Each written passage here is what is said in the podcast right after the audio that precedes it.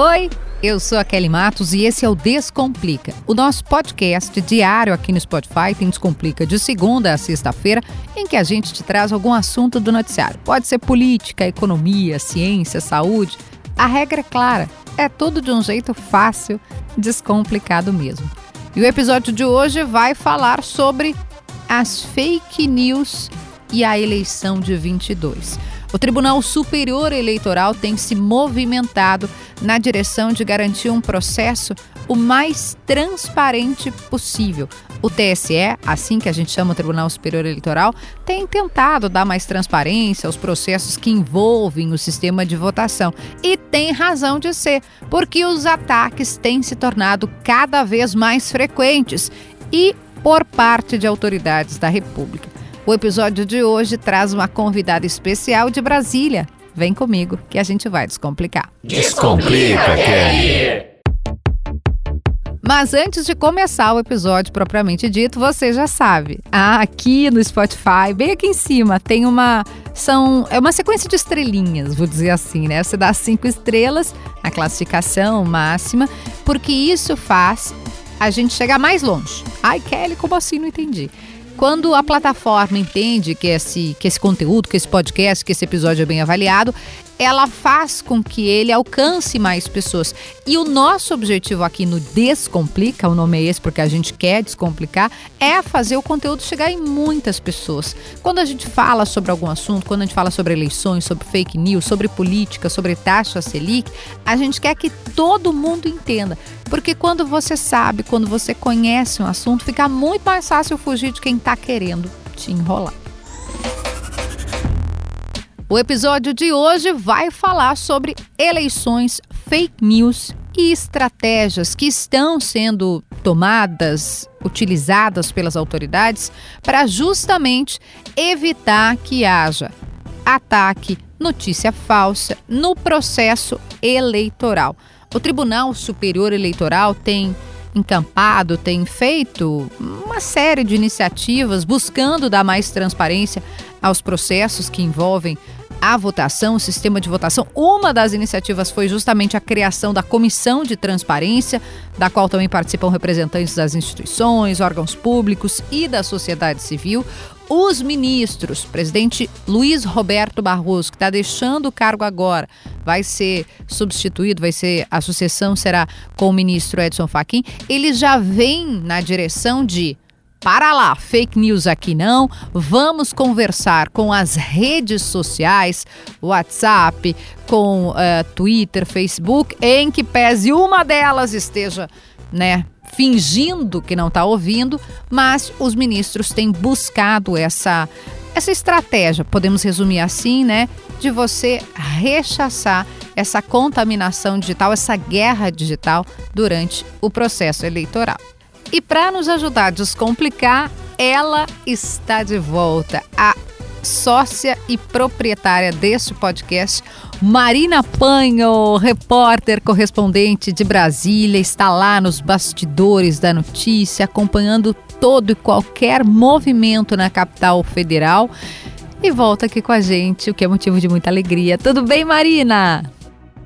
Oi, Kelly, já tava com saudades, viu? Prazer estar tá falando aqui com vocês de novo no Descomplica. Coisa bem boa. Marina, é, a gente te chamou aqui para trazer um pouco da, da visão de quem está acompanhando aí os movimentos do Tribunal Superior Eleitoral na direção de garantir, como sempre, eleições limpas, eleições seguras e sem aqueles ataques bastante presentes, né? em especial na 2018, a gente teve bastante presença de ataque digital, de, de questionamentos ao sistema eletrônico. Tanto é que o próprio Tribunal Superior Eleitoral tem tentado dar mais transparência nos processos que envolvem, enfim, o sistema de votação eletrônica. Mas eu quero começar te perguntando de uma reunião que aconteceu nesta semana. É, o Tribunal Superior Eleitoral, o ministro Barroso está deixando o cargo uh, e vai assumir a presidência o ministro Edson Fachin, tem conversado, tem se aproximado desses aplicativos, desses, desses grupos de mensagens para tentar, de alguma forma, coibir essa, esse tipo de ataque, de fake news, que também é as pencas na eleição. O que, que você conta para a gente das reuniões que você acompanhou? Pois é, Kelly, desde 2018, das eleições de 2018, o Tribunal Superior Eleitoral é, vem estreitando os laços com essas plataformas digitais que de, de 2018 até agora também foram bastante ampliadas, surgiram novos públicos, novas redes, e com isso o tribunal também teve que expandir essa capilaridade de contatos com as plataformas com um único objetivo que é impedir a disseminação de notícias falsas nessas plataformas, nessas mídias e fazer com que essas notícias falsas não interfiram no processo eleitoral. Em 2020 a gente viu uma postura um pouco mais dura nas eleições municipais por parte do TSE em relação a este controle às chamadas fake news e aparentemente desde o início do ano passado o TSE tem é, mostrado uma força maior, um posicionamento uhum. maior em relação a isso, como uma espécie de prevenção para as próximas eleições que vão acontecer em outubro deste ano. Aí nesta semana, Kelly, na terça-feira, o TSE fez uma movimentação muito importante aqui em relação a este assunto. O ministro Luiz Roberto Barroso, que até então é presidente do TSE, isso vai mudar a partir da semana que vem, reuniu representantes das plataformas digitais, das redes sociais, das empresas que administram as redes sociais, que operam aqui no Brasil, para fechar uma parceria de combate à fake news. E aí, nesta reunião que a gente acompanhou aqui em Brasília, estava presente representantes do Twitter, do Facebook, do TikTok, do WhatsApp, do Google, do Instagram, do YouTube e do Quai, que são as principais plataformas que operam aqui no Brasil. E ao abrir esta reunião, ministro Luiz Roberto Barroso disse que essas mídias digitais, elas abriram, se tornaram um grande espaço público, apesar de, ser, de serem administradas por empresas privadas, mas, segundo o ministro, como quase tudo na vida, podem haver abusos e má utilização. Então, a ideia de Barroso, ao fechar essa parceria com as redes sociais, é o combate à desinformação para que, segundo ele, possa empurrar as fake news para a margem da história. Basicamente, em linhas práticas, os representantes dessas plataformas assinaram memorandos de entendimento, acordos, onde as empresas se comprometem a priorizar as informações oficiais durante o processo eleitoral brasileiro e impedir a disseminação de notícias falsas. Ou seja, essas plataformas vão ter que ou fazer ou ampliar as ações para evitar que as fake news circulem por aí. Porém, Kelly, é, a gente citou as redes é, que fizeram parte desta, deste que acordo estavam. com o TSE mas faltou uma. Uma? Uma delas, e que, aliás, é. tem sido motivo de, de tensão, né? A gente tem falado aqui no podcast da tensão Ucrânia e Rússia, mas essa tensão desta rede social, que a gente usa, o podcast tem um, um grupo, um canal lá para divulgar os episódios, mas por que, que rede é essa, em primeiro lugar? Eu sei, você sabe, e por que essa tensão aí? Pois é, o Telegram, que é o aplicativo de mensagens concorrente do WhatsApp, não enviou representantes para esta reunião do Tribunal Superior Eleitoral. Isso porque o Telegram não tem, é uma um aplicativo com sede na Rússia, ele não tem um escritório e nem um representante aqui no Brasil, como uhum. tem, por exemplo, o Facebook, o Instagram, o WhatsApp tem braços no Brasil. O Telegram não tem nenhum braço no Brasil. Não tem ninguém que represente o aplicativo por aqui. No ano passado, no final do ano passado, o ministro Luiz Roberto Barroso enviou um ofício para o diretor executivo do Telegram, que é o Pavel Durov, pedindo uma reunião para discutir possíveis formas de cooperação. Ou seja, abrir um diálogo com o Telegram para tentar com que para tentar puxar também esta este aplicativo de troca de mensagens nessa força-tarefa do, do TSE de combate às fake news. Porém, não teve nenhum retorno. O TSE não teve nenhum retorno e o Telegram não participou desta reunião e ainda em medidas práticas, Kelly, é um grande desafio para o Tribunal Superior Eleitoral conseguir controlar a disseminação de notícias falsas nesta especificamente neste aplicativo. E aí o ministro Barroso deu uma declaração pública recentemente que, segundo ele, aplicativos, plataformas digitais que não tenham uma representação, um braço no Brasil, nem deveriam operar por aqui, dando um pequeno indicativo de que, para ele, que até o momento representa o Tribunal Superior Eleitoral, esta rede poderia ser banida, o uso da rede poderia ser banido aqui no país. E aí, Kelly, tem movimentações no Congresso em relação a este, a este assunto. E aí a gente vai tratar, é, entrar mais na esfera legislativa agora em relação a essa questão da fake news, Inclusive, no mesmo dia que o Tribunal Superior Eleitoral fez este acordo com as plataformas digitais, o deputado federal Orlando Silva, que é do PCdoB de São Paulo, entregou para os líderes partidários da Câmara dos Deputados o relatório final do projeto de lei que ficou conhecido como PL das Fake News e que inclusive já começou a tramitar na, no Congresso pelo Senado, já foi aprovado pelo Senado, mas possivelmente agora na Câmara dos Deputados vai ter modificações. E a principal delas é justamente a exigência que aplicativos de mensagem tenham uma representação local para atuar no país. Se este ponto for aprovado pelos deputados e depois voltar para o Senado e aprovado pelos senadores e haja esta legislação específica no país, o Telegram, por exemplo, poderia ser banido aqui no Brasil.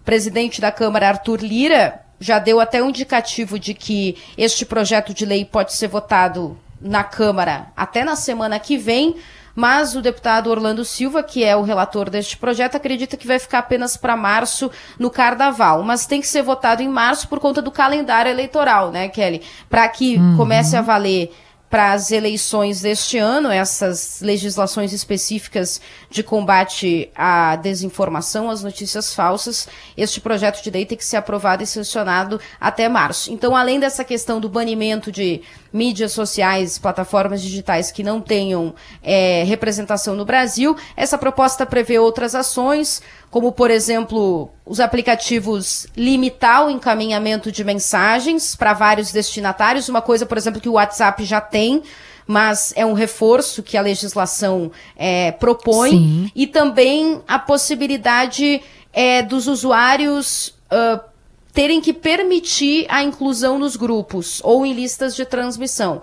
Ou seja, hoje, né, você pode ser incluído num grupo de WhatsApp sem pedir. É, teu nome aparece lá e você tem que sair caso você não queira participar. E aí a legislação prevê que as plataformas disponibilizem essa possibilidade de permissão ou não para acesso a grupos e listas de transmissão, que geralmente são esse, esses canais onde ocorre, onde as fake news correm Marina, pelas mídias digitais. Deixa eu aproveitar então que você citou aí a, a, né, exemplo de não encaminhamento, ou de marcada, né, de encaminhamento com frequência, ou até mesmo a limitação hoje quando você quer encaminhar. Mas eu quero mandar uma foto da Nina, minha cachorrinha, né, não é fake news.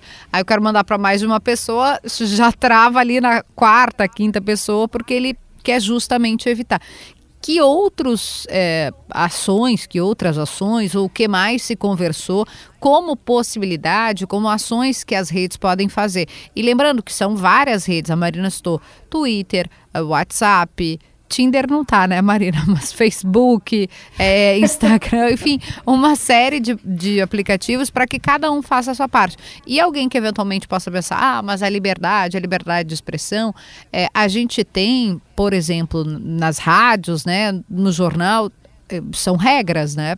Para rádio principalmente, televisão que são concessões públicas, as regras são ainda mais pesadas, com tempo previsto de igualdade, o jornal um pouco mais de liberdade, mas ainda assim também, se você fizer qualquer tipo de ataque, de, de qualquer tipo de dilação, a legislação brasileira prevê punição. Então, nesses casos, o que, que se discutiu como possibilidade para essa cruzada, né?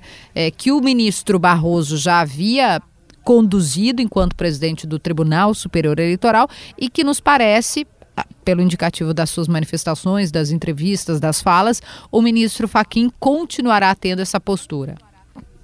Pois é, Kelly, depois da questão das eleições de 2018, foram diversas iniciativas, né? Inclusive vindo das próprias redes sociais, das, das empresas que administram as redes sociais. O WhatsApp, por exemplo, fez essa limitação uhum. no disparo de mensagens. Se eu não me engano, acho que pode mandar até para cinco, seis pessoas, uhum. enfim, não é, não pode fazer um disparo em massa, é, desenfreado de qualquer informação, seja uma foto da Nina, enfim, ou uma notícia falsa. E, inclusive, em relação ao WhatsApp, Recentemente, o Tribunal Superior Eleitoral fez um acordo com o próprio, com a própria empresa que até antes das eleições vai disponibilizar dentro do aplicativo um canal de denúncia oh. de fake news. E aí, isso é bem importante, porque a pessoa, por exemplo, vai receber uma notícia se achar que ela é uma informação falsa, se tiver alguma dúvida em relação a esta informação, seja uma foto, um card, um texto, um link, qualquer outra notícia recebida, e aí o usuário do aplicativo vai poder mandar para este canal do WhatsApp, que vai fazer um filtro, vai, vai avaliar esta denúncia e pode é, filtrar por exemplo, o disparo desta mensagem e barrar o disparo desta mensagem. É uma das ações que pode ser feita é, a, antes deste período eleitoral e que vai ser uma ação que não estava em vigor, por exemplo, nas últimas eleições que a gente teve aqui no Brasil, em 2018 e em 2020. E Kelly, você usou uma frase que me chamou a atenção, que é a questão da liberdade de expressão. Essa foi uma frase que foi usada pelo presidente da Câmara, Arthur Lira, nesta semana, que defendeu a aprovação de uma legislação por parte do Congresso que faça esse combate às fake news, uma legislação limpa e que consiga conter a disseminação dessas notícias falsas, mas sem ferir a liberdade de expressão.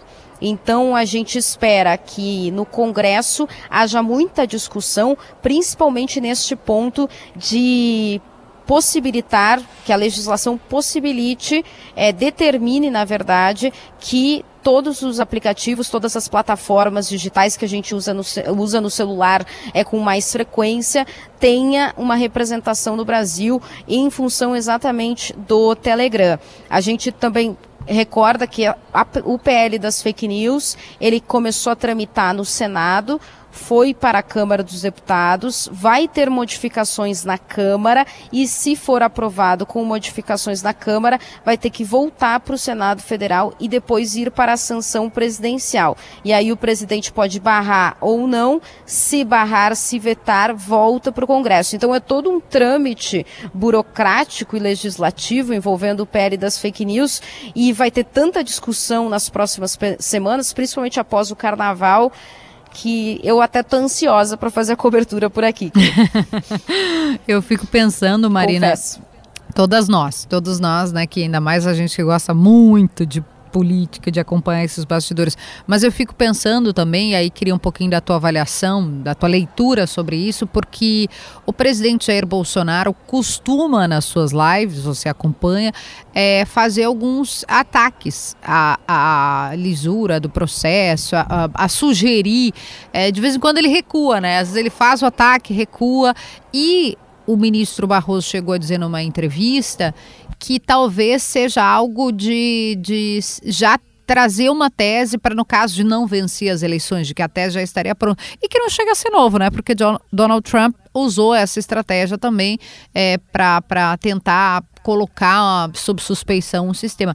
Tem a ver com isso também, o TSE está de alguma forma se preparando para essa guerra digital, para essa guerra de versões, algo que a gente já falou aqui no começo do podcast, né? Já vem em especial da eleição de 18?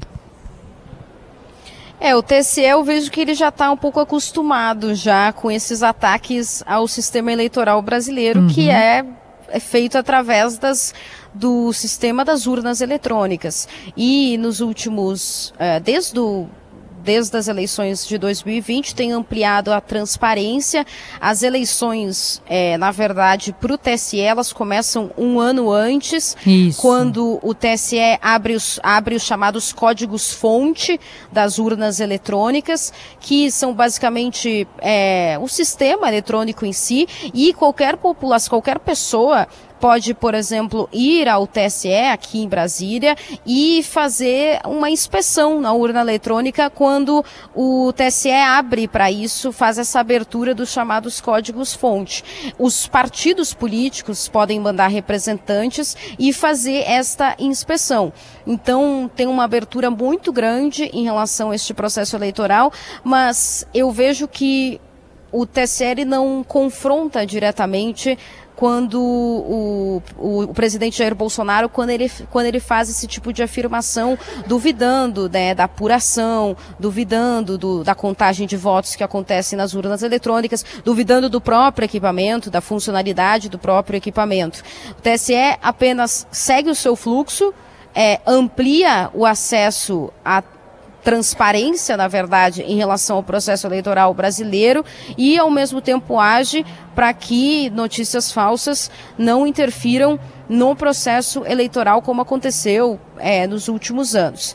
E, ao, por outro lado, quando há declarações é, específicas de ministros, como é o caso, por exemplo, do presidente do TSE atualmente, do ministro Luiz Roberto Barroso, aí sim não há referências diretas a Jair Bolsonaro, mas há referências diretas sim a ataques ao sistema eleitoral. Mas eu vejo assim uma posição mais de neutralidade do TSE em relação a isso, de defesa da democracia, do sistema eleitoral brasileiro e de tomada de ações que são posicionamentos bastante duros que o TSE está tendo, principalmente nessa questão do combate às fake news, Kelly.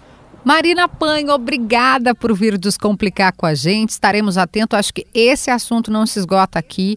É, vai ter muita discussão ainda, vai ter bastante elemento para a gente trazer para conversar e você volta sempre como sócia proprietária, amiga desse podcast. Quer deixar a dica final, Marina? Eu sempre deixo, quando eu falo de fake news, essa dica que é o livro a Máquina do Ódio, da Patrícia Campos Melo, jornalista da Folha de São Paulo.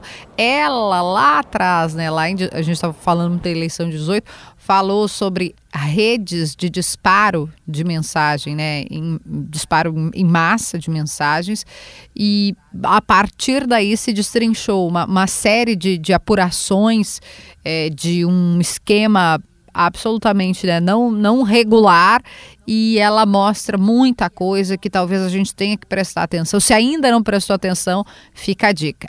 A Máquina do Ódio, da Patrícia Campos Melo, minha dica de livro. Agora é contigo. Poxa, Kelly, na verdade tem diversos documentários nos streamings relacionados uhum. a essa questão do, da, das redes sociais, enfim. Eu sou péssima com nomes, eu já assisti vários, mas eu sou péssima com nomes e como você me pegou de surpresa aqui, não deu tempo de pesquisar. Ah, pode ser o, então o Dilema das Redes, talvez tenha um pouco disso, né? O Dilema das Redes. O é Dilema um, das Redes, é um documentário exatamente. bom sobre isso. Exatamente. Mas eu queria indicar a gente estava falando de jornalismo, de apuração, de bastidor. Eu assisti nesta semana um filme do diretor Wes, que é a Crônica Francesa. É uma obra-prima da do cinema, eu diria, e fala um pouquinho sobre como é a rotina de uma revista e quando um repórter vai apurar uma matéria neste filme, eles visualizam a apuração do, do repórter, do jornalista. E aí mostram em imagens a apuração que foi feita pelo repórter e depois em texto. Então a minha dica para quem gosta de jornalismo, assim como a gente, de apuração, de notícia, é a crônica francesa. Ela fala o quê? Que ela não pensou. E ela vem como? Com uma arte, com uma obra de arte. A crônica francesa é sobre isso. Marina Panho, obrigada, meu amor. Volte sempre aqui com a gente. Obrigada, Kelly. Eu que agradeço. E se você demorar muito para me chamar de novo, eu vou pegar um voo e ir para Porto Alegre e te puxar as orelhas. Ah! Beijo, mentira. Beijo. Obrigada, Marina Panho. Que bom te receber de volta. Que ótimo, que coisa bem boa bom, né? Quando a gente entende, quando a gente fala, quando a gente percebe que isso toca a gente diretamente, porque afinal você deve receber fake news no seu WhatsApp. E cuidado, né? Gente não vai clicar em link que não sabe a procedência, pode ser golpe, tem a questão de pessoa se passar pelo outro para tentar aplicar tentar tirar dinheiro. Então, muito cuidado. Essa é a dica final. Muito cuidado, desconfie sempre. O episódio de hoje vai ficando por aqui. Te agradeço pela companhia. Se você gostou, não esqueça de compartilhar e te espero amanhã para mais um Descomplica. Um beijo, até lá!